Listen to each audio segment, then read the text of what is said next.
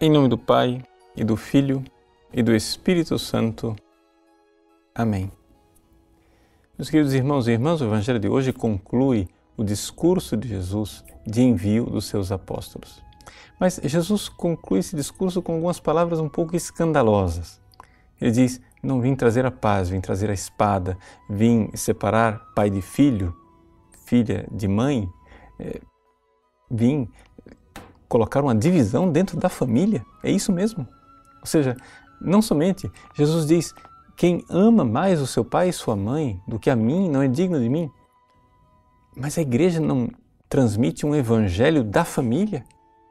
Bom, veja, aqui é importante nós compreendermos o que este evangelho quer nos ensinar. Não é um evangelho contrário à família. É um evangelho que nos mostra quem é a verdadeira família. Ou seja, vamos nos recordar que a família não é simplesmente um vínculo de sangue, ela é sobretudo um vínculo espiritual. Os animais, eles têm vínculo de sangue, mas eles não têm família. Não existe família entre os animais, não existe, existe vínculo entre pai e filho no mundo animal. Ou seja, ali, uma vez que você nasceu, você pode amamentar até por alguns anos, alguns meses, mas depois se vira, nego. Né? Você tem que se virar. E aqui nós temos que compreender que para os animais os vínculos familiares, eles de fato não existem. Uma vez que o animal é adulto, acabou o vínculo com a mãe, por exemplo. Mas por que é que nós, seres humanos, temos família?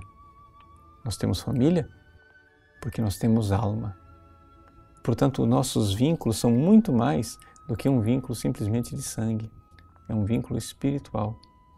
Ora, Jesus aqui, ao enviar os seus apóstolos, ele está gerando uma nova família, a igreja. Uma família verdadeiramente baseada nos vínculos espirituais, que é a única forma que uma família pode dar certo. Então, aqui nós vemos a grande verdade. Seja, os vínculos de sangue não serão suficientes. Os vínculos de sangue, meramente vínculos de sangue, irão nos colocar naquilo que é a dinâmica da lei da selva. Vai nos colocar como animais, não é? Mas se nós tivermos vínculos espirituais, as coisas ficam diferentes. E como é que nós vamos ter vínculo espiritual uns com os outros? É quando nós amarmos a Deus sobre todas as coisas e o amor a Jesus que faz esta família espiritual. Hoje, pela providência divina, nós celebramos o dia de São Bento.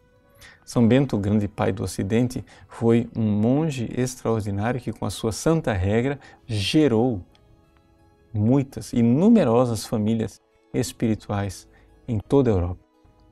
Não somente na Europa, hoje podemos dizer no mundo inteiro. Mas eu digo sobretudo na Europa porque porque verdadeiramente São Bento mudou a história do continente europeu e, portanto, por consequência, a história da humanidade. Num mundo que já estava marcado eh, pela barbárie, pela desagregação, primeiro porque vieram os bárbaros que destruíram o Império Romano, depois porque vieram os vikings e tantas outras eh, confusões durante a Idade Média, os mosteiros que foram gerados e onde se viveu a regra de São Bento foram verdadeiras famílias espirituais que foram um farol, uma luz e nos colocaram dirigidos para aquela que é a realidade que nos une verdadeiramente, que é Deus, que é o Cristo. No nosso site, no frontispício da página, vocês encontram lá Cristo nil preponere. É uma frase que está na regra de São Bento. Nada podemos antepor a Cristo. É o Evangelho de hoje. É o Evangelho que diz: quem amar mais a qualquer coisa antes de Cristo não é digno de Cristo.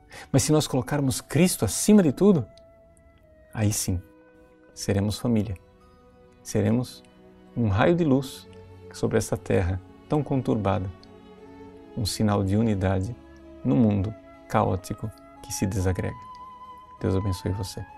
Em nome do Pai, do Filho e do Espírito Santo. Amém.